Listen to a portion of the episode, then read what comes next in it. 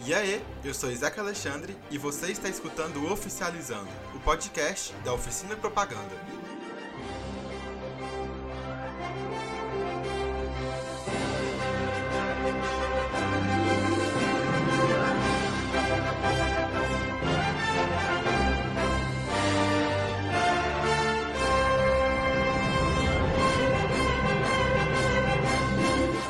Aê, o tapete vermelho está oficialmente aberto, os paparazzi estão com tudo nas fotos. Mais um episódio do Oficializando está no ar. Hoje eu tô aqui com Rafael Carvalho, do Oxente Pipoca. E aí, Rafael, agora é oficial? E aí, Isaac, agora é oficial. Rafael, oficializa pra gente quem é você no tapete vermelho do Oscar. Fala um pouquinho da gente, pra gente sobre você. E aí, gente, meu nome é Rafael, eu sou o criador da Oxente Pipoca, um portal de cinema originado aqui em Aracaju, Sergipe, mas que hoje a gente tem gente até lá no Canadá para fazer essa ajuda. É, eu tenho 22 anos, mas eu criei o Oxente quando eu tinha uns 20, se eu não estou enganado. É, estudo engenharia de produção lá na Faculdade Federal de Sergipe. É, e é isso, eu sou um entusiasmado por cinema e série. Agora a gente está aí no, no pré-Oscar, então eu tô desde quando pensando nisso? Rapaz, eu acho que desde o, quando o Oscar do ano passado terminou, eu já tô pensando no Oscar desse ano. Então é, é sempre Não assim, um acaba e outro já começa, porque você vai começando a pensar, fazer previsão Sim. e tal. Então, é isso aí. Então é isso, seja muito bem-vindo à nossa mesa. Estamos aqui hoje para falar, é claro, do Oscar 2022. E antes de seguir com o programa, eu quero divulgar nossas redes sociais, como nós falamos no episódio anterior. Agora você, ouvinte, pode acompanhar a atualização do nosso podcast pelo Instagram. Vai lá no oficializandopod para para acompanhar tudo que a gente vai postar. Nós temos nosso próprio espaço agora para divulgar o podcast. Eu também deixo aqui o convite para vocês é, irem seguir o Oxente Pipoca no Instagram e no Twitter, porque eles são referência no conteúdo de entretenimento. Eu volto a lembrar mais uma vez que nosso podcast é quinzenal e os novos episódios vão ao ar nas sextas-feiras, a partir das 19 horas, nas principais plataformas de é, áudio e no YouTube também. Dito isso, vamos para o nosso próximo quadro. Rafael, eu vou te apresentar ao nosso quadro Conhecendo o Convidado, que basicamente eu faço perguntas de bate-bola, jogo rápido, para os ouvintes poderem conhecer você melhor. Pra te deixar sozinho, eu vou responder junto com você as perguntas, que, claro, dessa vez são temáticas relacionadas a filme. Então vamos lá, o primeiro tópico, filme favorito.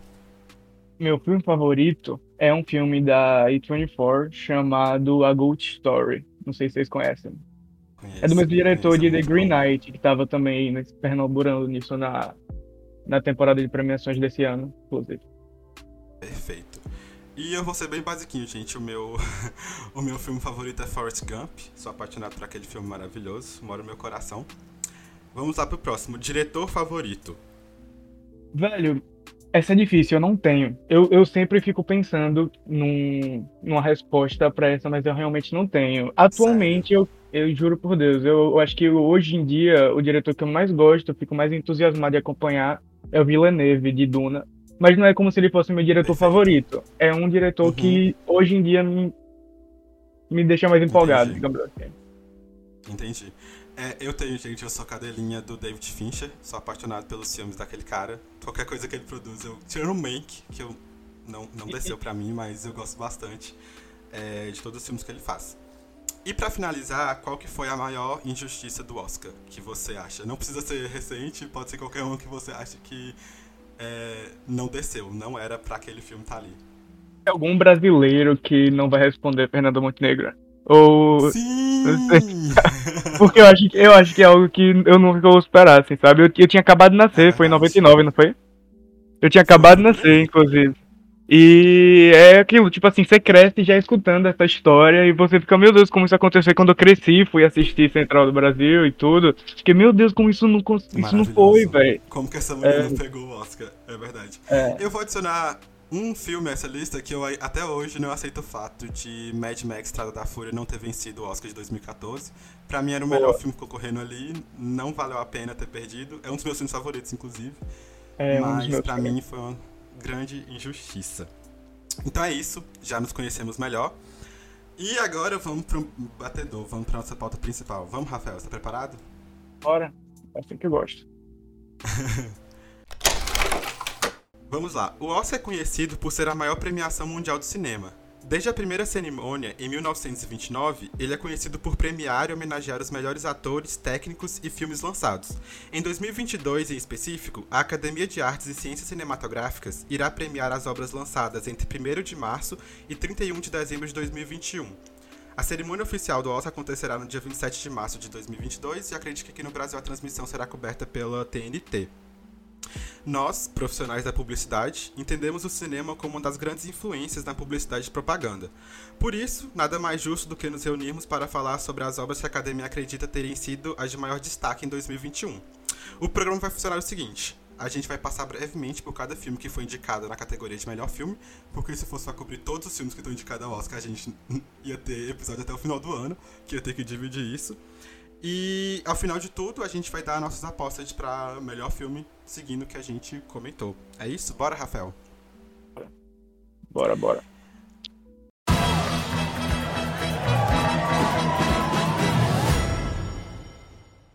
Vamos lá. O primeiro filme que a gente vai tratar se chama Belfast, que é do diretor Kenneth Branagh. E a sinopse do filme é a seguinte: Na Irlanda do Norte dos anos 60, um menino de 9 anos experimenta o amor, a alegria e a perda. Em meio a conflitos sociais e políticos, o garoto tenta encontrar um lugar seguro para sonhar enquanto sua família busca uma vida melhor. Essa é a sinopse oficial do filme, que foi divulgada pela produtora, e eu queria saber de Rafael. E aí, Rafael, o que você achou do filme? Chato. é Belfast é um Obrigado. filme. Obrigado. Belfast é um filme que não me pegou. Quando eu comecei, quando eu assisti, logo depois, eu meio que fui um pouco fisgado porque eu vi. Eu acho que é porque o filme ele é um filme leve, divertido, sabe? Sim. É, mas pra mim, ele é um Coda que deu errado na minha visão, sabe? Digamos assim. Porque Coda também tem essa mesma ideia de algo le- leve, familiar e tal. e Sim, Belfast sim. pra mim foi algo que é, é o famoso Oscar bait, né? Você faz aquilo já Uhum. pensando em emocionar e só que você pra isso deixa de se aprofundar em diversas coisas que poderiam dar sendo redundante profundidade pra história, sabe? A gente tem Sim, uma sim. uma parte histórica muito legal no filme, que poderia ter sido muito mais abordada, os conflitos religiosos e tal. Eles até tentam, tem uma cena bem grande, né, que é a do quando tem a- o conflito propriamente dito, mas Sim. não vai pra frente, sabe? Sei lá, eu, eu acho que a cada vez que eu penso mais num filme, mais eu desgosto. Não, não- Uhum. Realmente o filme não me pegou, não. E você? Cara, eu vou concordar com você. Eu, eu vou começar falando que eu detesto filme preto e branco, gente. Eu sei que é arte, é cinema. Vou ser muito criticado, vão até pensar menos de mim, mas, assim, filme preto e branco, eu, eu engulo, assim, quando precisa. Engoli Roma, engoli Mank do David Fincher, mas, assim, eu achei a fotografia desse filme preto e branco bem qualquer coisa. Tipo, pra mim, podia ser colorido, que não fez diferença nenhuma. Tipo, as- os tons de cinza, pra mim, nada pegou. E é, com isso em mente, né? é, já que eu não gostei do filme a partir daí, é, eu acredito que foi o que você falou. O filme tem potencial. Eu acredito que ele até vai vencer algumas categorias do Oscar, mas é, eu acho que pra mim ele não passa de um filme bonitinho, entendeu? Eu acho a criança muito carismática, é, é, é um filme bem emotivo, muito simples, muito pessoal. É, e eu gosto da moral que o filme passa ali no final, mas é só isso. Eu acho que tem uns problemas muito grandes de contexto histórico, principalmente, que ele vai falar ali sobre a questão da, da guerra que teve, né, na Irlanda. Foi um conflito pequeno que teve ali, que se você não pesquisar, você também não sabe, porque o filme não aprofunda nisso. E mas você também entende que esse não foi o interesse do diretor. Então o filme fica ali preso entre narrar o drama familiar pelo olhar de uma criança. E eu vi até umas problemáticas do pessoal levantando de que é, é muito errado até, tipo, você é, narrar um conflito histórico aos olhos de uma criança é, protestante, quando as vítimas, nesse caso, são pessoas católicas, né? Pra quem não sabe, foi um, foi um conflito que teve na Irlanda do Norte, que as pessoas católicas eram uma minoria no, no país e foi uma série de problemas.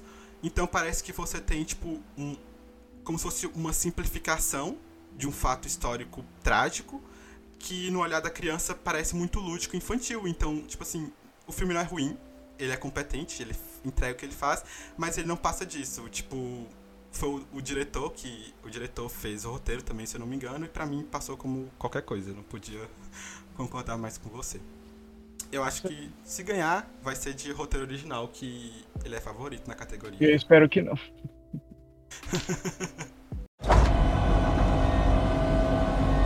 This is not real. This is not real. This is not real. This isn't happening.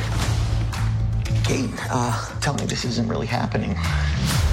I hear there's uh, something you don't like the looks of. We discovered a very large comet. Oh, good for you. It's headed directly towards Earth. O nosso próximo filme se chama Não Olhe Pra Cima, que é um filme da Netflix, do diretor Adam McKay, que conta com um elenco, um elenco gigante, que vai desde Mary Streep, Leonardo DiCaprio, até Ariana Grande nesse filme. Então, Não Olhe Pra Cima vai narrar a história de dois astrônomos que são considerados medíocres, né? Tipo, não tem muito o que fazer da vida. Estão ali só olhando asteroides e tal. E eles percebem que um meteoro gigante está perto de destruir a Terra. Aí, a partir disso, eles têm que fazer de tudo para evitar que... Pra, evitar não, pra avisar a humanidade da tragédia que tá acontecendo. Ai, é aquela maldição do filme que tem muito ator, vai ser ruim. Rafael, eu quero que você fale primeiro antes de eu detonar esse filme, porque. Só me acompanhar nisso. É assim, digamos assim. é, o filme, ele é o clássico Adam McKay. É a cara dele esse filme, Uhum, sabe? sim. Você pode nem saber, tipo assim. Se, se você conhecer Adam McKay e você for assistir esse filme sem saber que é dele, você vai imaginar que pode ter sido feito por ele. E a cara Exato. dele ali, tudo grita Adam McKay ali, em qualquer, todo Uhum. momento no filme. Mas um, o que eu acho engraçado é que esse filme ganhou destaque, obviamente, quando do elenco. Mas é, é um, o que eu, eu acho. Eu, na verdade, eu vou fugir um, pouco, fugir um pouco até do assunto, vou falar de um tópico envolvendo ele, que é Tranquilo. ele ter se dedicado por, pela fama, digamos assim, sabe? Porque a gente sempre fala que o, o Oscar não, não, não homenageia blockbusters, não homenageia Sim. filmes grandes e tal, só que Don't Look Up é um exemplo de filme grande, que estourou a bolha. Foi Sim, visto, é um dos filmes mais vistos pela Netflix, é a mesma coisa de Duna, sabe? É um blockbuster que também tá ali envolvido. Então eu acho meio, meio engraçado quando a gente, quando você tá na discussão, ah, quem será que o Oscar vai indicar? O Oscar tá se distanciando do público, sendo que ele realmente conseguiu, ele, ele homenageou um filme medíocre só porque ele era Sim. famoso entre o, o público, sabe? Eu acho um pouco contraditório da galera ainda batendo sempre nesse argumento. Claro, podia ser muito mais, concordo. Mas eu Uhum. também não acho que você tem que sempre empurrar dentro, sabe? Não é só o filme da Marvel, só é- não, não é só a Marvel que faz blockbuster, sabe? Os outros Perfeito. estúdios também podem, então, sabe? Fugi um pouco do assunto, mas eu queria falar disso, porque eu gosto de tocar nesse assunto quando a gente fala de Up. Ótimo. Gostei. É, eu assim. eu acho que o filme tem aquela crítica clara, né? A ameaça climática do mundo. Que se você não pegou, você pode até falar, tipo, de um modo mais geral, que é sobre a sociedade do espetáculo, uma crítica a isso e tal. E eu julgo até dizer que o filme é meio vazio nessa crítica, por mais que ele tenha esse elenco de peso, ele seja muito pop, ele, eu acho que pra mim ele não traz nada de muito valor além da quantidade massiva de piadas, que é de um, além de ser de um tema que é um tema apocalíptico, que já tá até batido, né, você falar sobre isso. Então timing assim, foi o como é que é? O timing de lançamento foi péssimo. Exatamente, foi durante a pandemia. Até tem gente que até acha que foi sobre a pandemia, né? O filme, sendo que é, o filme já estava sendo planejado ali há muito tempo. É, mas, é, voltando ao que eu falei da piada, eu acho que o filme não passa disso. Ele não chega a lugar nenhum. Então, pra mim, a crítica que ele propõe ali no, meio, no, no início do filme, ela não é almejada. E o filme é muito longo. É, vai ser uma coisa que vai ser recorrente, gente. Todos os filmes aqui têm de duas horas e meia a três horas de duração dessa lista. Então, assim, assistam com tempo, porque são filmes grandes. E é, durante essas duas horas e vinte de filme, pra mim é aquela piada que estendeu demais, sabe?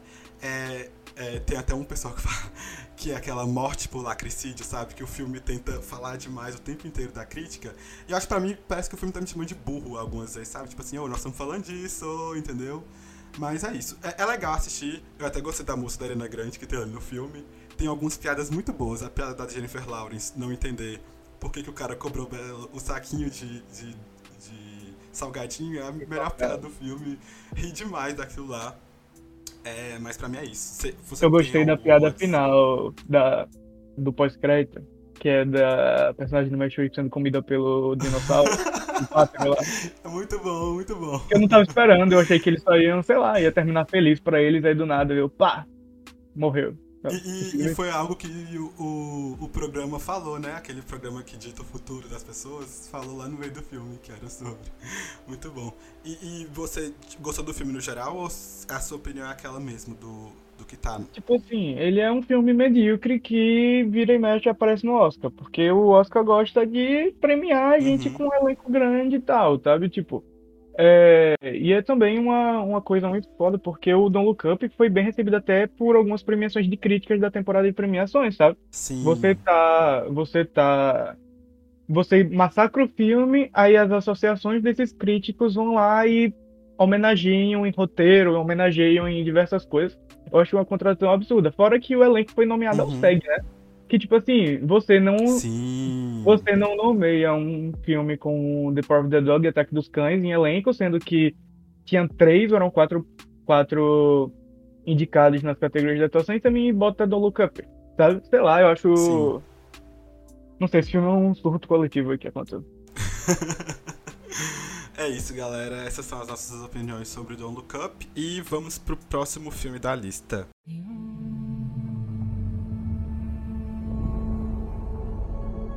My planet Arrakis is so beautiful when the sun is low. Rolling over the sands, you can see spice in the air. The outsiders ravage our lands in front of our eyes.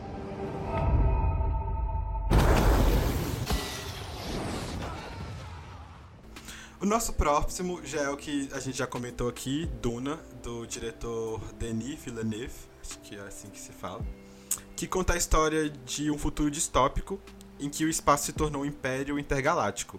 O sistema é comandado pelos nobres, enquanto o árido planeta de Arrakis, também conhecido como Duna, possui a substância mais importante do cosmos que permite longas viagens entre mundos. Ne- Nesse complexo lugar, Paul Atreides é o jovem filho da família mais importante e precisará carregar grandes responsabilidades. E é tudo que eu vou falar sobre Duna antes que eu comece a entregar as coisas desse filme, porque se eu começar a falar demais eu vou dar spoiler. Se você não assistiu Duna, vá assistir, porque é, minhas opiniões sobre Duna é de clubismo mesmo. Eu sou apaixonado por esse filme. É, eu até brinquei com quando eu mandei minhas opiniões pro pessoal do, do Oficializando e falei, gente, eu tô com clubismo por Duna, porque eu sou apaixonado por esse filme, acho muito bom, achei ele, tipo assim, gigante, sabe? Porque Então, como ele é um filme de. Ah, ótimo.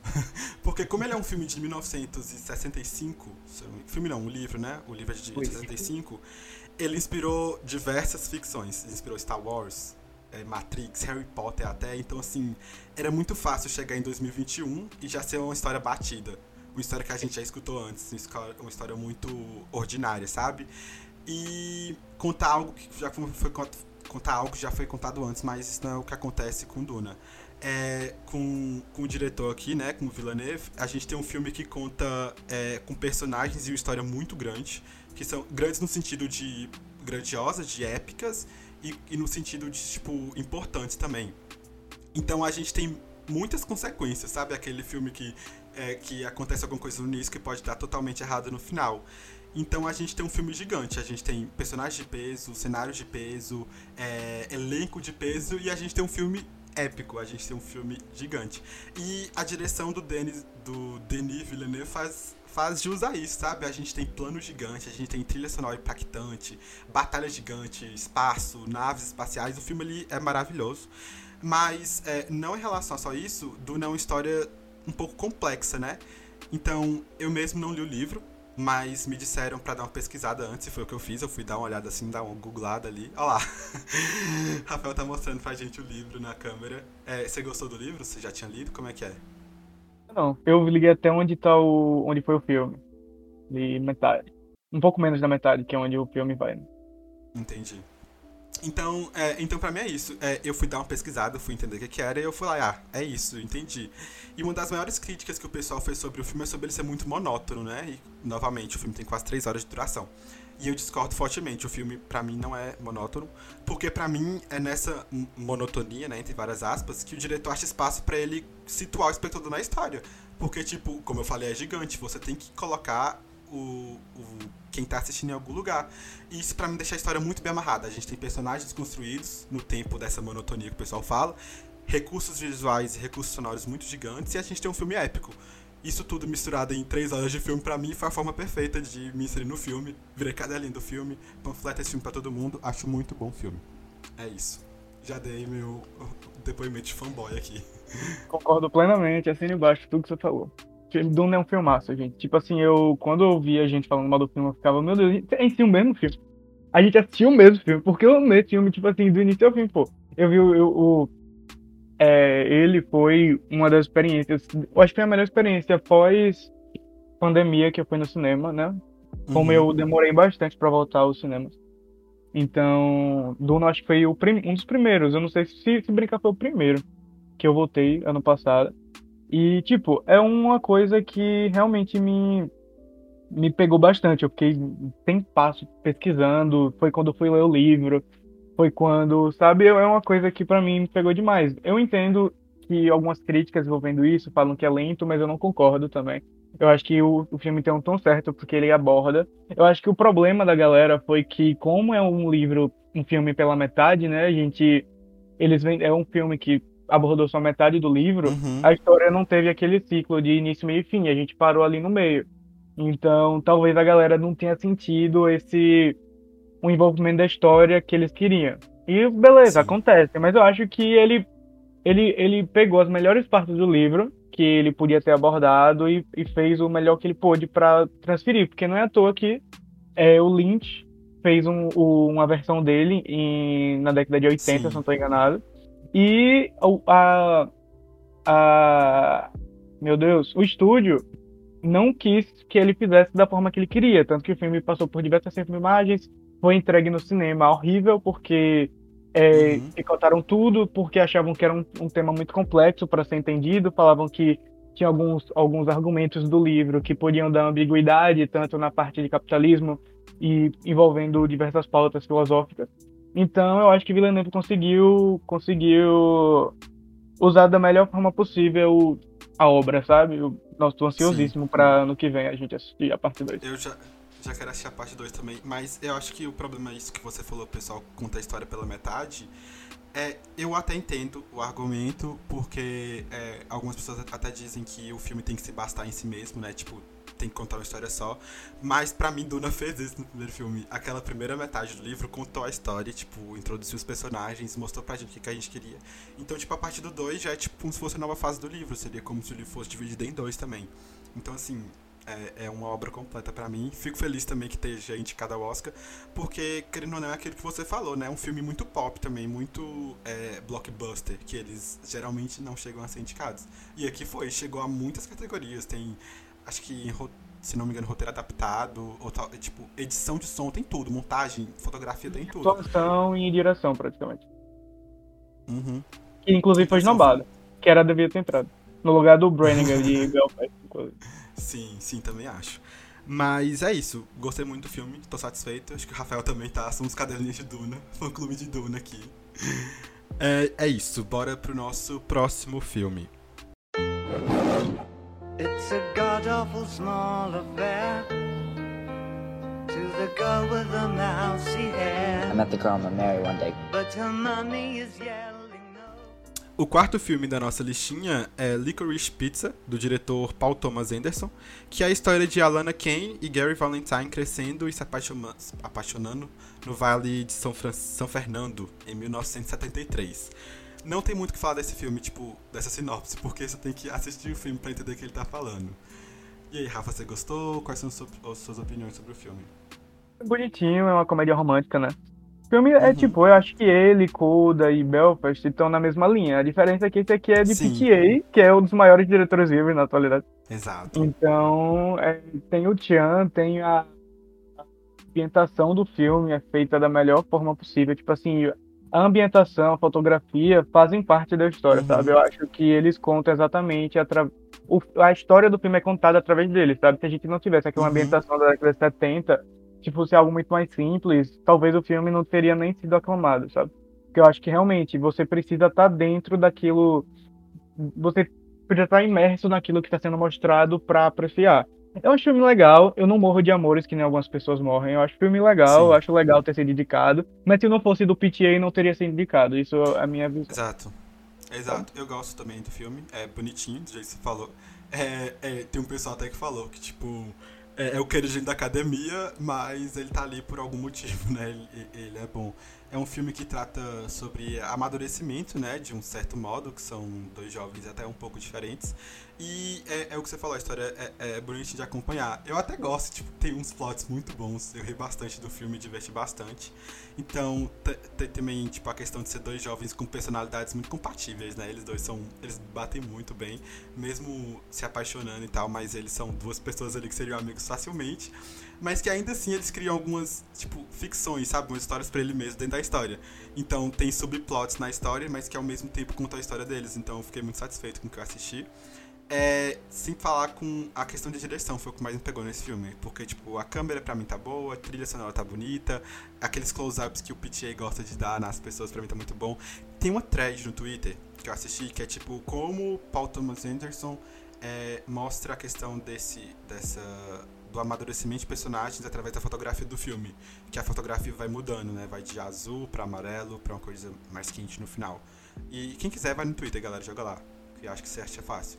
Então acho que você falou, é, foi uma experiência muito boa para mim. Eu assisti tipo assim, no final de tarde, comédiazinha romântica gostosa. Foi uma tarde muito prazerosa para mim no final, foi uma experiência muito boa. Mas é isso, foi, acho, eu concordo com o que você falou, que se não fosse do PTA não estaria indicado. E eu só vou ressaltar. Ah, desculpa, pode falar. Diga, pode falar. Não, pode pra ia... continuar seu argumento. Eu ia, não era mudar, mas não ia ser sobre isso. Uhum, eu só vou ressaltar a cena com Bradley Cooper que tem nesse filme. que eu ri muito tanto, bom. tanto, tanto. Foi muito boa. Tipo, são, sei lá, uns 15 minutos de uma cena que tem ele, gente. É muito boa. É, mas eu acho que é a minha cena, cena favorita. É minha, é minha cena favorita, eu acho, do filme. É a parte do filme, né? Envolve, é. É, tinha o que eu ia é falar é que eu queria que o Oscar tivesse indicado a Lana como em melhor atriz. Como, eu não sim. diria tipo assim, é, eu acho que é uma. É, às vezes o Oscar tem, precisa é, homenagear novos talentos, sabe? Eu acho que o Oscar às vezes se uhum. perde muito nisso de querer premiar grandes nomes e tal. A gente, a gente, me tira dúvida, a gente vai falar só dos 10, então eu posso falar aqui envolvendo a melhor atriz, Pode, fica à vontade, pode, pode. Porque tem, por exemplo, na categoria de melhor atriz, a gente tem Nicole Kidman, Olivia Colman, que já são figurinhas muito carimbadas no Oscar. Uhum. A gente tem Jessica Chastain, que esse ano muito provavelmente pode acabar levando o primeiro prêmio da carreira dela, que eu gosto. Sim. Mas, por exemplo, é, a Kristen é um nome muito legal de a gente ter visto na lista, porque tava naquela dúvida, vai ser indicado, não vai ser indicada. É, e a Lana, tem nomes, a Lana Rain tem a Renata Rising de The Worst Person in the World, que inclusive deveria ter sido indicada de melhor filme, porque os filmes internacionais desse ano deram de 10 a 0. No, todo ano dá, né? Mas esse ano Sim. foi uma coisa de outro mundo. E, sei lá, eu acho que o Oscar às vezes não arrisca demais. E o. Claro que esse ano a gente teve Ray Michael, quem vai conversar sobre ele depois, que realmente Vamos, foi algo, foi algo de outro mundo. Mas as categorias de atuação ainda são coisas que eles precisam dar mais atenção para novatos, sabe? Esse ano acho eu que foi o primeiro ano em muito tempo que a gente não teve uma pessoa na categoria de ator que não foi indicado antes, sabe? É algo que isso tá acontecendo e tipo, é cada vez mais normal isso acontecer. A gente tem que começar a conversar sobre isso para ver se dá um estralo na cabeça uhum. dele. Sabe? É, é, foi até bom você falar sobre isso, que é, é a Lana ela é, um, ela é, um, pouco, né, tipo, novata, e é interessante que no filme tá ali a família inteira, né? As irmãs dela são as irmãs dela da vida real, os pais são os pais da vida real, então a química deles já tá estabelecida. Mas é, eu concordo com o que você falou. Eu gostei de ver a Kristen indicada. É, acho que ela tem é potencial pra ganhar, inclusive. Eu gosto muito. É favor... Ela, dela, das que estão lá, é minha favorita em termos de atuação. Eu tava com muito medo dela não ser, porque ela não apareceu nenhum precursor. O BAFTA tá uhum. nas indicações, tá um pouco complicado de prever, porque agora eles têm um comitê próprio, então não é mais uma prévia de indicados, é de vitórias. Uhum. O SEG não apareceu também, então os dois principais indicativos ela não apareceu. Então tava, pô, a chance dela aparecer é difícil, né? A Lady Gaga foi a única que tinha sido indicada em todos, assim. E foi a que não apareceu, o que eu fiquei feliz. e a que não apareceu, exato. E eu fiquei feliz por isso, porque é uma, eu gosto da Lady Gaga como atriz, mas ela não é uma, a, a atuação dela em House of Gucci não é algo pra estar no Oscar, sabe? Mas ela é uma boa atriz, só que eu acho que na internet, durante essa época de, da temporada, foi muito complicado, porque você não podia dar sua opinião, porque senão você ia ser atacado, sabe? E era. Uhum. Foi, nossa, foi muito complicado essa época aí. Mas no final deu tudo certo. Eu tava até empolgado pra assistir. Agora eu tô falando de House of Gucci, eu vou entrar, tá? Porque eu queria assistir esse filme há muito tempo. Mas foi um filme que me traumatizou um pouco, porque eu fiz um trabalho da faculdade sobre ele. E eu vi tanto esse filme, Olha coisa, faculdade. tanta coisa estética dele, que eu não aguentava mais esse filme. Aí eu falei, ah, saiu agora, eu vou assistir. Fui assistir o filme. Tipo assim, é aquilo. É, eu não entendi o buzz que as pessoas fizeram em cima da Lady Gaga pra ser indicada. Entendeu? Eu gosto da atuação. Inclusive, é uma das poucas coisas que pra mim no filme funciona muito bem. é Ela atua ali bem. Só que não é isso, entendeu? Aí eu falei, não vou nem comentar isso no Twitter, vou ser massacrado aqui. Porque pra mim não, tipo, é ok, é boa, só que é o que você falou. A Kristen, por exemplo, tá muito melhor no que ela, no que ela fez. Ótimos pontos levantados.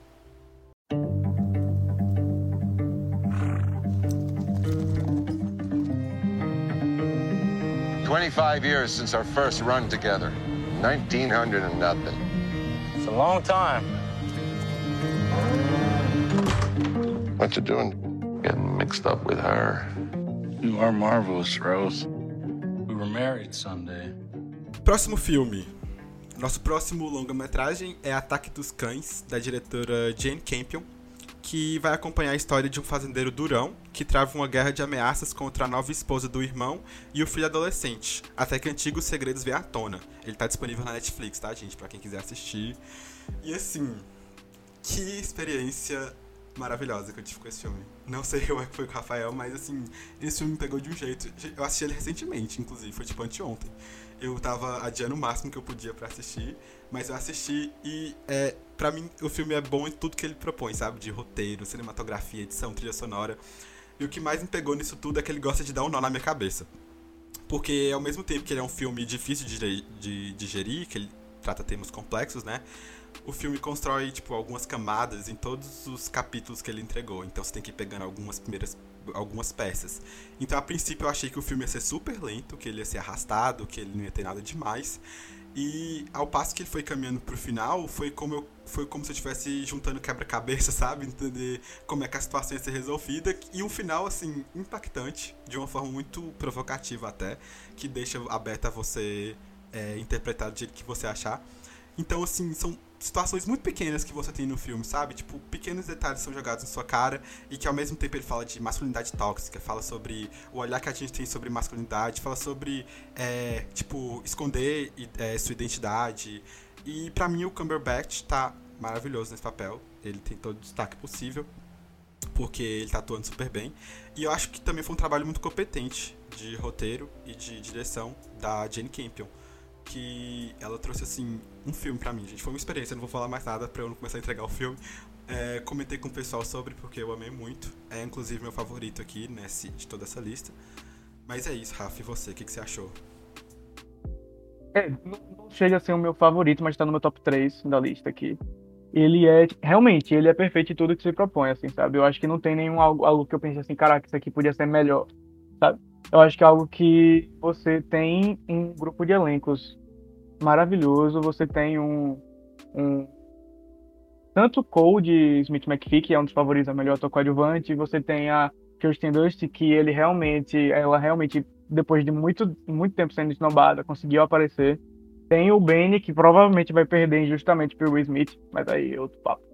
E a gente tem é, até o Jesse Plemons apareceu, sabe? A é algo, eu acho que eu acho engraçado, porque é algo, um filme que a gente imaginava que tinha potencial, mas é algo que é, pegou todo mundo de surpresa, foi o mais indicado do ano.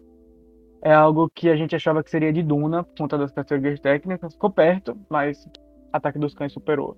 Então, sei lá, eu acho que é um filme que ele tem. Ele, ele é o grande favorito, e ainda mais depois da polêmica envolvendo aquele Sam Elliott, o otário, que falou mal do filme falou besteira, foi misógino, racista, foi tudo possível dentro da declaração.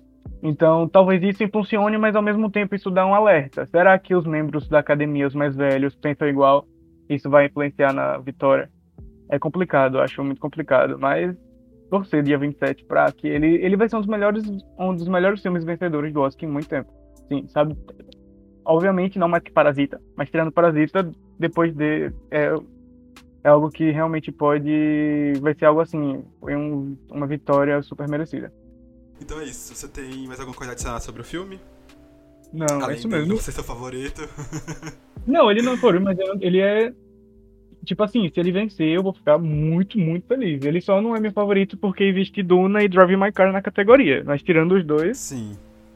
ele é. Tá eu ali. acho que se ele, se ele não ganhar em melhor filme, ele vai ganhar em melhor direção. Pra, é, acho que tem Eu acho que vai ganhar os de- dois. Eu acho que até de premiar, tipo, uma diretora mulher depois de muito tempo, sabe? Tipo, sei lá, sei lá, ela deve ser a terceira mulher da história a ganhar um Oscar se ela vencer. Então, ser a que primeira vez consecutiva que, que uma mulher, uma diretora mulher vai vencer. Porque teve a Chloe Zhao no Uhum. passado e ela vai vencer consecutivamente. I can't stay with you for the rest of my life. É isso, vamos continuar. Nosso próximo filme da lista é No Ritmo do Coração. É um filme que eu já indiquei aqui no Off da Off an- anteriormente, antes de ser indicado ao Oscar. Só relembrando, porque eu já comentei disso antes, mas o filme conta a história de Ruby, uma menina de 17 anos, que é a única pessoa que ouve, escuta, né? Ouve no sentido de escutar, é, em uma família de surdos. Quando o negócio dos seus pais é ameaçado, ela fica dividida entre seu amor pela música e suas obrigações.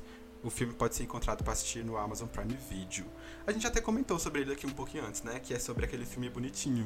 Que você não vê o filme. é, Eu, eu, por exemplo, não vejo o filme, tipo, chegando num lugar ruim. Eu não vejo ele é, sendo ruim, tipo, sendo uma coisa muito pesada, muito triste no final. Pra mim, ele, ele, ele faz o que ele propõe. É, conta de um amadurecimento, né? De uma, de uma adolescente. E é uma história bonita, até um pouco previsível, porque ele tem a necessidade de agradar o público no final, né? Eu duvido que o, que o final vai ser diferente do que ele foi, porque você já prevê isso. Mas eu não acho que isso prejudica o filme. Ele teve um, um trabalho muito bom ali de apresentar personagens bons, que são a família dela. E a narrativa ela não é batida, porque você tem personagens muito bons, você tem histórias muito boas, você tem é, pessoas muito cativantes de acompanhar. E além disso, o filme é muito drama, um pouco de comédia também, sabe? Então isso pra mim é uma misturinha muito boa, que ganha mais complexidade até com os personagens. E por tratar, de tratar de um tema tão delicado, que são pessoas é, surdas, né? Você tem uma trama ainda mais profunda. E até o, o elenco, né? Que são realmente pessoas surdas interpretando esse papel. Então é isso, fei- o filme me fez ir, me, até me emocionou no final, fica com o coração quentinho. Eu acho que é isso que eu tenho pra falar do filme. E você? Pois é, eu acho que é um filme que, foi o que eu tava falando, né? É um filme que, junto com Licorice Pizza e Belfast, eles têm o mesmo princípio. Ele é um filme fofinho, que é, que é familiar, você fica com o coração, assim, ah, coisa fofa, só que eu acho que Coda faz isso muito bem. Eu acho que ele é o que faz isso melhor dos Uhum. três. Porque eu acho que Coda, três. ele, ele consegue se agarrar muito no elenco que é muito carismático. O Troy Kotsu e a Emilia Jones são perfeitos no papel, sabe? A Emilia, a Uhum. Emilia não, a, a Marli, que inclusive ela foi a primeira pessoa surda a vencer um Oscar na história, ela tá lá no filme também. Inclusive eu indicaria super ela em melhor atriz coadjuvante também. Ela é muito boa. E, tipo, ela é, é um filme que é uma sessão da tarde, sabe? Daqui a uns anos a Globo vai comprar os Uhum. direitos pra ficar passando lá. E tudo Com bem, eu certeza. acho que o Oscar também tem que agradar um público familiar que, que quer ver isso. Ele não quer ver um filme pesado, não quer ver Duna que é só Hans. Zimmer no seu ouvido gritando, ah, sabe assim, o filme todo. Ele quer, ele quer ver um filme fofinho que no final tem uma apresentação legal e, tudo, e tá tudo bem. Eu acho isso super entendível. Uhum. Inclusive, fiquei muito feliz com a Emilia Jones ser dedicada ao BAFTA. Eu acho que é super merecido. Eu acho que, que nem tá falando, o BAFTA fez exatamente aquilo. Indicou a Lana Rainha, indicou a Emilia, indicou a Renate.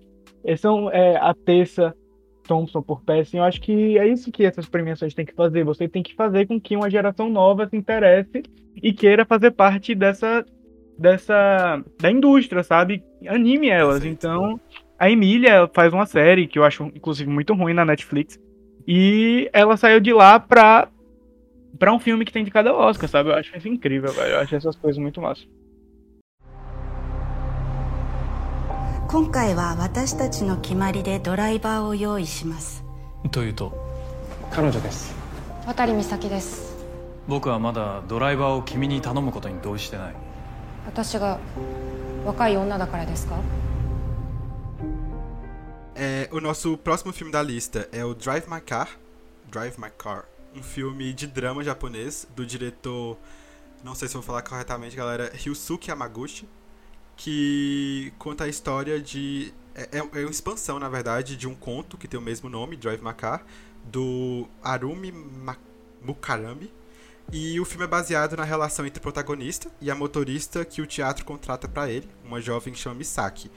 Inicialmente, Yusuke desconfia da habilidade de Misaki de dirigir seu amado Saab 900, mas os dois logo descobrem que tem mais em comum do que imaginam. Eu vou deixar Rafael falar desse filme primeiro, porque assim, que obra, né? Que obra. Que obra. é, Drive My Car é perfeito. É um filme que é adaptado de um conto muito famoso japonês. E ele realmente é algo que faz exatamente isso. Ele realmente é a definição de um roteiro adaptado. É um conto não longo, ele é pouquíssimo, ele tem poucas páginas, ele conseguiu transformar em um filme de três horas que consegue usar muito bem as três horas, sabe? É algo que Sim. é um filme que, se você fala assim, ah, você quer ver um filme longo, mas que não te deixe cansado, não te deixe, ah, que filme, fique pensando, ah, que filme longo é Drive My Car. Drive My Car tem um, um time muito bom, tem as cenas, obviamente aquelas cenas de paisagem, né, que você fica vendo o carro e tal, mas eu acho que isso também, como Sim. a gente fala, cria ambientação para aquilo que está sendo mostrado. Eu acho que você fica Exato. mais imerso com aquilo. Então acho que o Hamaguchi fez um trabalho impecável. Fiquei muito feliz com a presença dele no Oscar. Ele foi indicado em quatro categorias, inclusive roteiro adaptado, direção e filme. Então é algo muito importante para um filme internacional, algo muito grande. Sim. E isso foi por conta das críticas, porque a gente sempre conversa sobre isso. É tipo, as premiações de críticas, as premiações regionais, elas não têm impacto direto no Oscar. Só que a gente está vendo que eles estão conseguindo movimentar a visibilidade para esses filmes. Drive My Car ganhou uhum. as três principais premiações de crítica, que é chamada de trifecta. E é Nova York, Los Angeles e mais um, não lembro a outra. E ele ganhou os três como melhor filme, e isso fez com que a academia ficasse de olho a e é tipo assim, Parasita foi um foi histórico Parasita ter vencido. Exato. Só que Parasita teve um apoio muito forte da Coreia do Sul. A Coreia do Sul fez uma a, a empresas privadas da, da, a, da Coreia do Sul fizeram uma campanha muito grande, depositaram muito dinheiro. Drive My Car não teve nem 10% do que Parasita teve. E você conseguir ser indicado. Eu falar do filme antes foi teve indicado em três categorias principais, além de melhor filme internacional, é algo realmente muito inédito e mostra que a academia está se abrindo mesmo, sabe? A gente também teve The Worst Person in the World indicado em roteiro. Então é algo que a gente está vendo realmente mudar, mas que ainda tem um longo caminho pela frente pelos filmes internacionais. Mas foi realmente algo que você pensa. Para quem acompanha a temporada de premiações, isso é um aviso. Olha, a academia tá sim de olho nos filmes internacionais. Então não, não tire do seu radar dos principais indicados logo, porque pode aparecer, que nem foi com Drive My Car. Perfeito esse filme. Perfeito. É meu favorito da lista.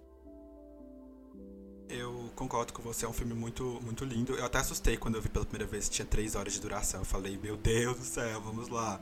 Mas eu sentei para assistir e eu vi assim, tranquilamente, não me senti cansado, não me senti. Tipo, sabe quando você assiste um filme às vezes arrastado, porque você tem que assistir um filme, mas para mim não foi isso com Drive My Car. Assisti ele por último, inclusive na lista, mas é um filme assim muito, mas é tipo assim muito bom mesmo. É, é até meio difícil falar do filme sem spoiler, né, para ter noção. Essa essa sinopse que eu li aqui, galera, ela né, os primeiros 40 minutos de filme não tem nada a ver com ela. São é uma realidade totalmente diferente, mas que no final vocês vão entender por quê. Mas é, é um, um, filme muito bom, sabe? Personagens muito bons, uma trama muito boa, personagens complexos que, tipo, que. que é, você tem o, o, principal, né? Que tá ali passando por um momento de luto e etc. E os personagens ao, ao redor dele, eles não necessariamente é, é, são colocados de lado, mas as histórias dele também contribuem para contar a história do protagonista e, tipo, chegar no final do jeito que chegou a um filme muito artístico, eu achei, sabe? É, com aquelas paisagens que é, você falou que pode até ser cansativo, para mim eu me senti imerso, sabe, em Hiroshima, onde é, é, onde, onde é que passa a trama, né? Achei assim maravilhoso. É, acredito que se Ataque dos Cães for perder, vai perder pra esse filme. Nunca tinha ouvido falar desse filme, gente. Eu, quando apareceu o nosso, falei, gente, que filme é esse? Fui pesquisar, fui é, ficar sabendo sobre e fiquei muito satisfeito com, com o que eu assisti. E assim, você conseguir transformar um conto do jeito que você falou em três horas de filme bons, é assim, você pode ter certeza que foi, foi um trabalho competente, sabe? Então é isso. É, apostas em cima de Drive My Car. Uma obra. Algo mais a acrescentar, Rafael? Não, ah, inclusive, é, o diretor tá com o filme, o filme anterior a esse na plataforma do Sesc Digital, gratuitamente. É Osaka 1 e 2 o nome do filme. Inclusive é muito bom também. É, recomendo. Muito bom, em 2018, eu acho. Perfeito. Perfeito. Diquinhas, galera, pra vocês assistirem. What's going on? Everybody okay? They got a call, said there was trouble in the house. Oh, okay. Yeah. Okay. Uh, you all need to look around. It's a little wet for practice, don't you think? Don't the girls have schoolwork to do? They do their homework. Tundi's first in her class. Lynn and Isha are too. Now, I don't even mind you saying we hard on these kids. You know why? Because we are. That's our job, to keep them off these streets. Vamos caminhando para o final. O nosso penúltimo filme não, nosso antepenúltimo filme, o oitavo filme na verdade, é King Richard, Criando Campeãs, dirigido por Renato Marcus Green, e ele está disponível no HBO Max para quem quiser assistir. E o filme vai contar a história de Richard Williams, o pai dedicado e determinado a tornar suas duas filhas, Venus e Serena, Venus e Serena Williams, é, as lendas que elas são dos esportes, né? Um filme um pouco biográfico que conta a história das maiores, de duas das maiores esportistas femininas da história do, do mundo, né? E assim, diga, Rafael, vou deixar você comentar esse filme primeiro. Esse filme é um filme. Eu gosto do filme, não vou dizer que eu não gosto, não. Eu acho o filme muito legal. Eu só não acho que é um filme que deveria dar o Oscar de atuação para Will Smith, sabe? Eu acho eu gosto muito Concordo. do Will Smith. Eu acho ele perfeito. Inclusive, vai ser um filme esse ano dele que talvez seja mais cara de Oscar, que talvez ele tenha mais liberdade de mostrar a atuação dele do que King Richard. Mas ele vai, e acontece, o Oscar gosta de premiar carreiras, é o melhor momento para premiar ele. Mas sobre o filme, eu gosto do filme, acho o filme legal. Eu acho muito esquisito você fazer um filme sobre as duas maiores tenistas do mundo e falar e focar no pai delas. Mas é, foi bem feito, foi. Sabe, algo. Foi algo. Não ficou ruim de assistir. É um filme divertidinho de assistir, sabe? Mostra e tal. Mas é que negócio, não se aprofunda em várias coisas que poderiam se aprofundar. A melhor coisa do filme para mim é a, a, atriz, a atriz Mirim principal e a Anja Nuyeles, a mãe. Elas são as melhores coisas do filme para mim, inclusive eu ficaria muito feliz com a Anja Nuyeles vencendo melhor atriz coadjuvante. Só que eu gosto muito da Ariana DeBose, então para mim tanto faz. tá divertido, é, né? É, mas eu gosto, eu gosto de King Richard, filme competente, mas que também não deveria ser indicado em melhor filme não. Poderia colocar mais uns dois filmes internacionais aí. Eu, eu, eu concordo com você perfeitamente. Para mim, o, o problema do, desse filme, para mim, é isso que você comentou. Você vai me contar a história um pouco biográfica, né, das duas maiores esportistas e você conta pela visão do pai. Que é assim, é, eu vejo um esforço muito grande do filme de tentar fazer a gente sentir compaixão pelo pai, sabe? Que para mim é um cara assim, arrogante, completamente. Tipo, arrogante no sentido de tá sempre certo, sabe? Eu tô sempre certo, eu tô sempre é, cabeça dura, sabe? Ele é até um pouco sem educação às vezes, ele é muito. tem muito ego e para mim isso não funcionou no filme. E ele é muito simplista. É, ele foca a história, mas também não conta, sabe? É, ele é grande também o filme, duas horas e meia de duração que para mim podia ser um pouquinho melhor. E é, ele até coloca uma das irmãs de lado, né? A, a, a, Não é spoiler, quer dizer, não sei se é spoiler, mas tipo, faltou contar um pouco mais, sabe? Tipo, faltou me dar mais espaço das outras pessoas que estão no filme. Então, assim, é o que você falou, ele é.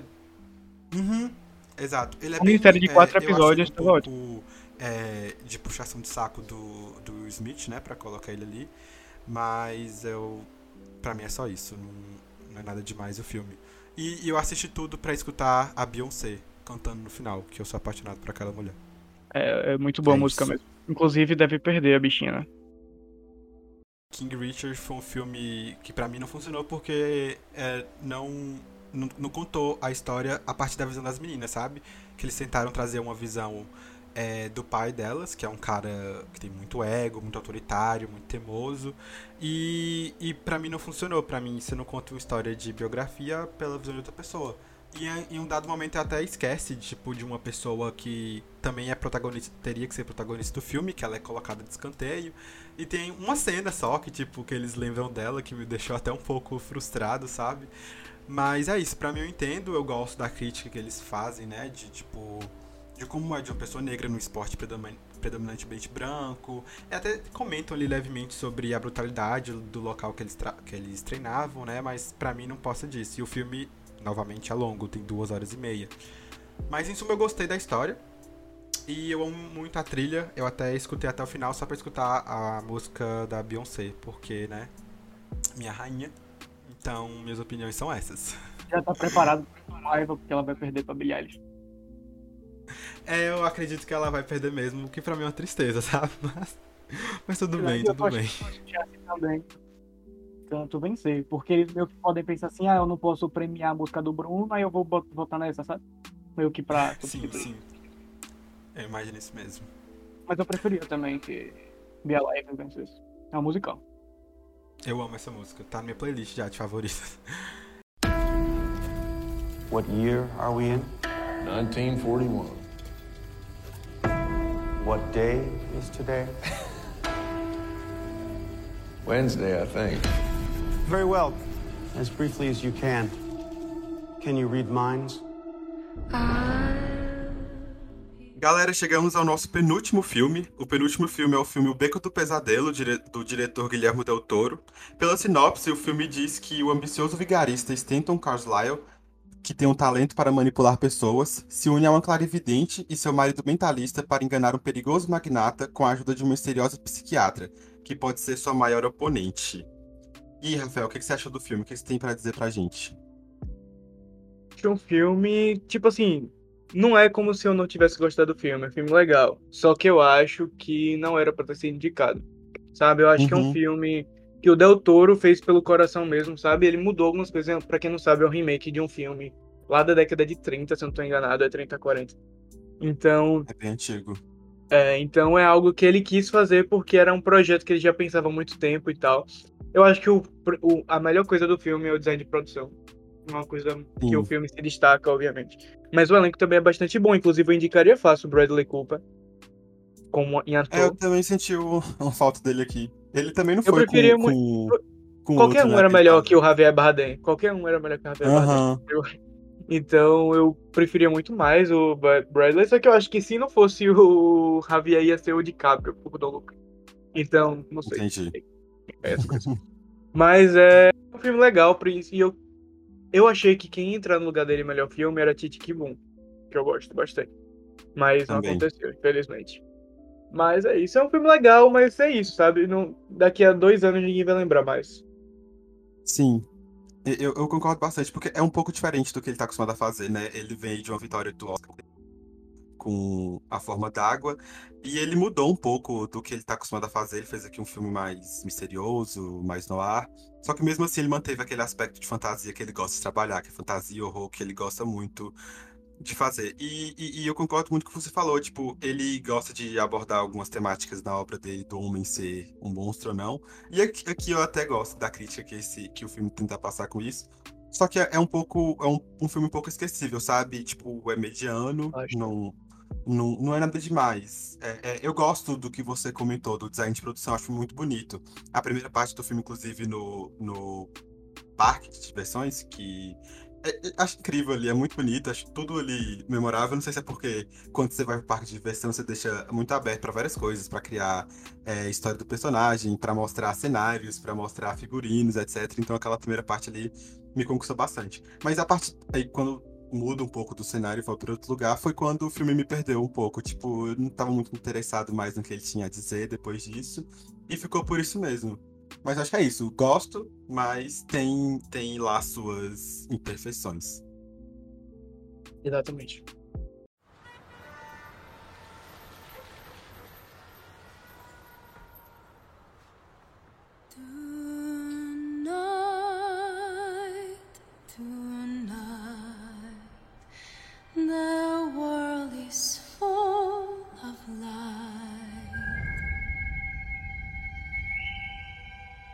This is my first time in New York City.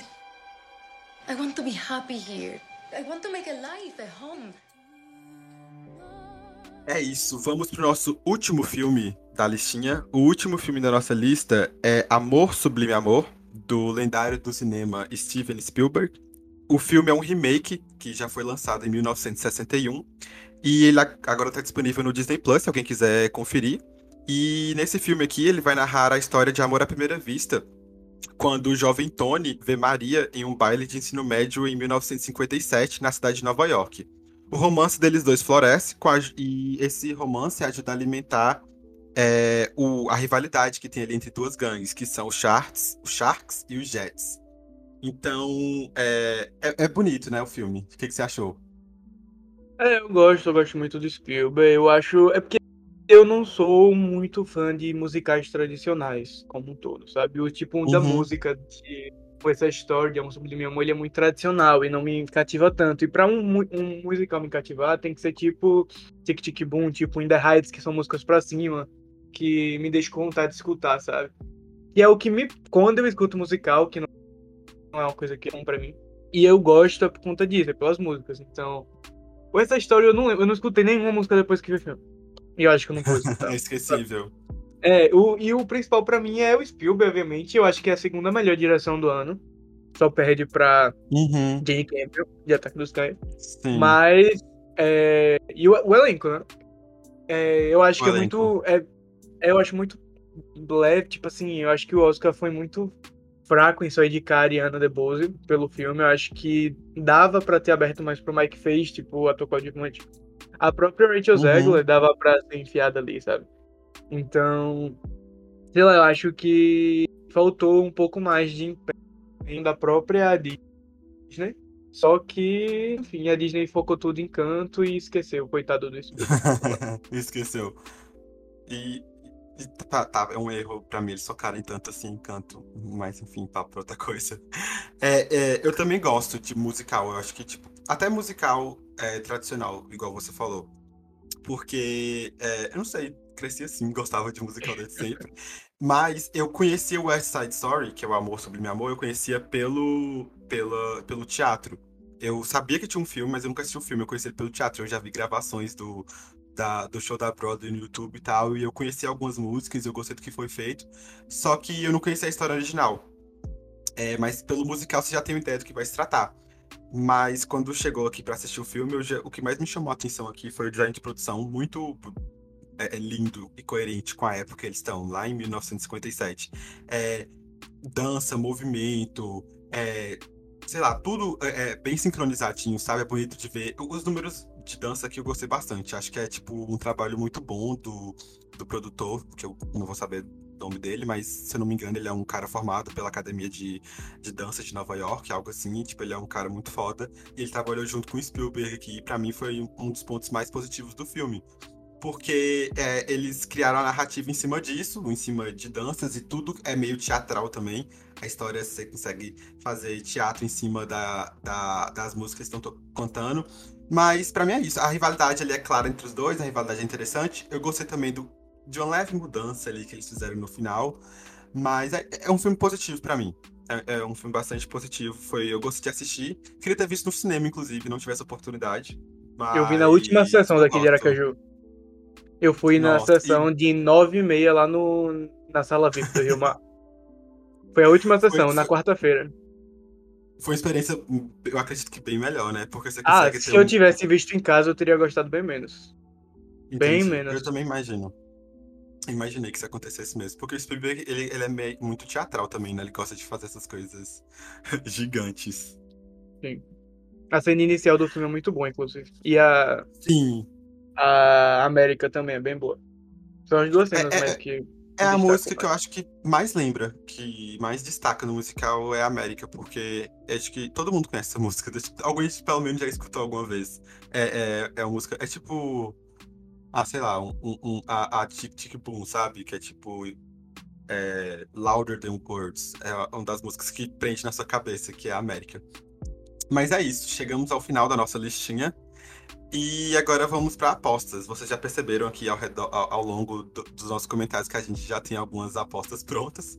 É, eu vou jogar aqui minha aposta para melhor filme para Ataque dos Cães, apesar de que teve é, aconteceram coisas recentemente, principalmente ali teve uma premiação é, domingo que eu acredito que vai mudar bastante o rumo que o Oscar vai tomar em relação a isso. Você quer comentar sobre isso, Rafael? Você que é, estuda mais sobre Da o que premiação? acontece, pode dar um isso. É, o PGA, então. O PGA escolheu Coda como vencedor. É algo que já a gente imaginava que poderia acontecer, só que a gente ainda Uhum. tinha esperança que dos Cães seria o franco favorito. Com a vitória do PGA, com a vitória de roteiro no BAFTA, de roteiro adaptado no BAFTA, eu creio que hoje, em termos de importância, de relevância de premiações, Cold é o favorito. Mas o Oscar tem algo que essas outras premiações não têm, que é os votantes internacionais, que vão Sim. dar muita força para Ataque dos Cães. Inclusive, é, Ataque dos Cães venceu o BAFTA de melhor filme. Então, se você for fazer por porcentagens, a maioria dos votantes britânicos que votam no Oscar, que estão no BAFTA, vão em Ataque dos Cães, o que é um número considerável, não é à toa que eles deram um prêmio no passado praticamente para Francis McDormand e Anthony Hopkins, que ambos Sim. venceram o BAFTA no passado e não tinham vencido as prévias da- dos Estados Unidos. É, é, por isso que eu ainda vou em Ataque dos Cães, porque eu acho que vamos ter sim essa essa movimentação da galera de fora do eixo Estados Unidos e vão acabar dando merecidamente para Ataque dos Cães. Porém, eu gosto de Coda. Tem gente que tá fazendo um estradalhaço falando que Coda vai envelhecer mal, Sim. dizendo que Coda vai envelhecer mal por causa da, da vitória. Eu não acho que isso vai acontecer. Eu acho que é um filme divertido, acontece.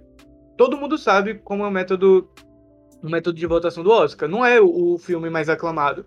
É o filme que mais agradou, tá ligado? É diferente, não é a mesma coisa. Exato. Se fosse assim, Exato. 80% dos vencedores antigos do Oscar não seriam os mesmos. Eu acho que o Uhum. único que talvez fugisse disso seria Parasita, porque Parasita foi um fenômeno de outra coisa.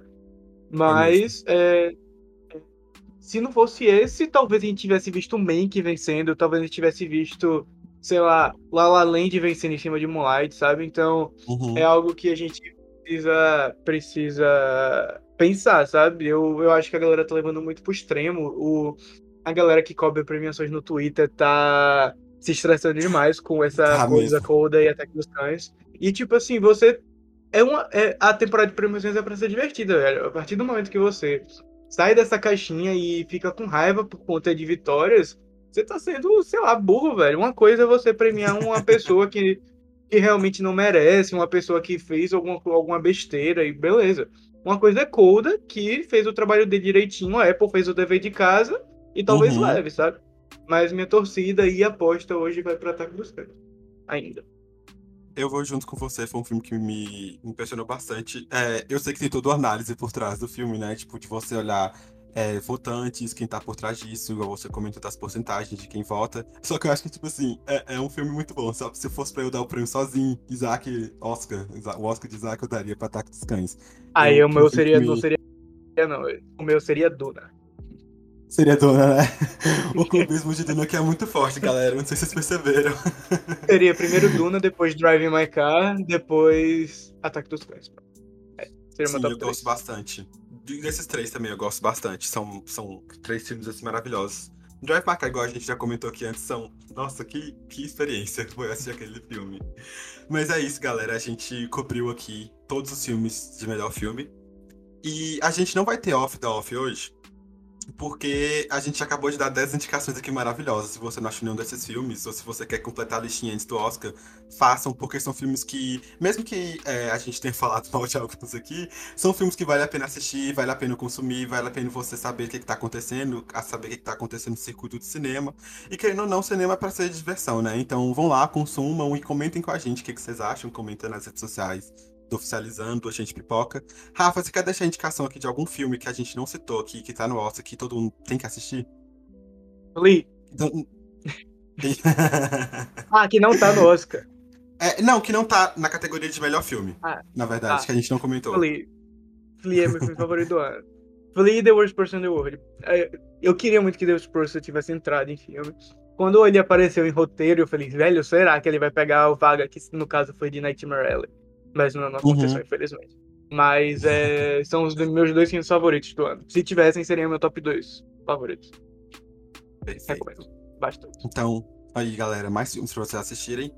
E é isso, estamos caminhando pro final do nosso Oficializando. Rafa, manda aí as redes sociais, divulga o Oxente Pipoca, manda aí uns biscoitinhos.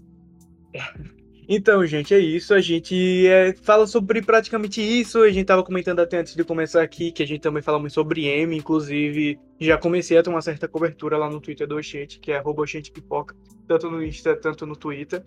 Então, se você gosta de qualquer tipo de premiação, de festival, festival nacional, é, do circuito de cinemas brasileiros, de filmes brasileiros. A gente cobre bastante sobre isso lá. Então, recomendo bastante, tá? Um beijo e obrigado vocês por terem chamado a gente para participar. É um prazer falar com meus conterrâneos. Então, quanto mais gente falando de cinema e série no, em Aracaju, em Sergipe, melhor. Imagina, foi um prazer receber vocês aqui. A gente espera ter mais collabs futuramente. Vai ter, vai ter. Vamos marcar. É, galera, eu sou o Isaac Alexandre, arroba Isaac A. Alexandre no Instagram e no Twitter, se vocês quiserem comentar com a gente lá dos filmes que a gente acabou de falar. Você pode acompanhar a atualização do programa pelo nosso Instagram, arroba oficializandopod, e também pode acompanhar a Oficina Propaganda pelo arroba oficinaj. Caso você tenha alguma sugestão de pauta, de convidados, ou se você só quiser falar com a gente mesmo, mande uma DM no Instagram, ou então uma mensagem lá no e-mail, arroba, no e-mail oficializandopodcast.gmail.com. É isso. Tchau, Rafa. Muito obrigado. Galera, até o próximo. Tchau, gente.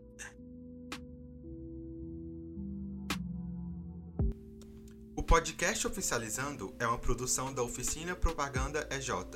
Este episódio foi escrito e apresentado por Isaac Alexandre e a edição é do Vone Criscuolo.